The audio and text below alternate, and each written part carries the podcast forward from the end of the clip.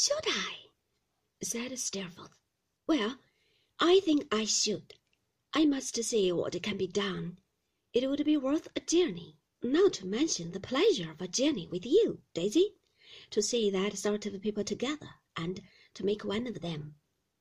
My heart leaped with a new hope of pleasure, but it was in reference to the tone in which he had spoken of that sort of people that Miss Dartle, whose sparkling eyes had been watchful of us, now broke in again.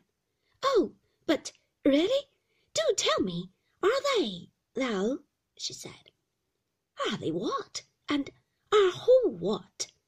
said Steerforth. "That sort of people. Are they really animals and clouds and beings of another order? I want to know so much.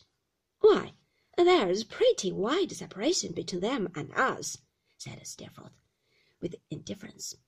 They're not to be expected to be as sensitive as we are. Their delicacy is not to be shocked or hurt very easily. They're wonderfully virtuous, I dare say.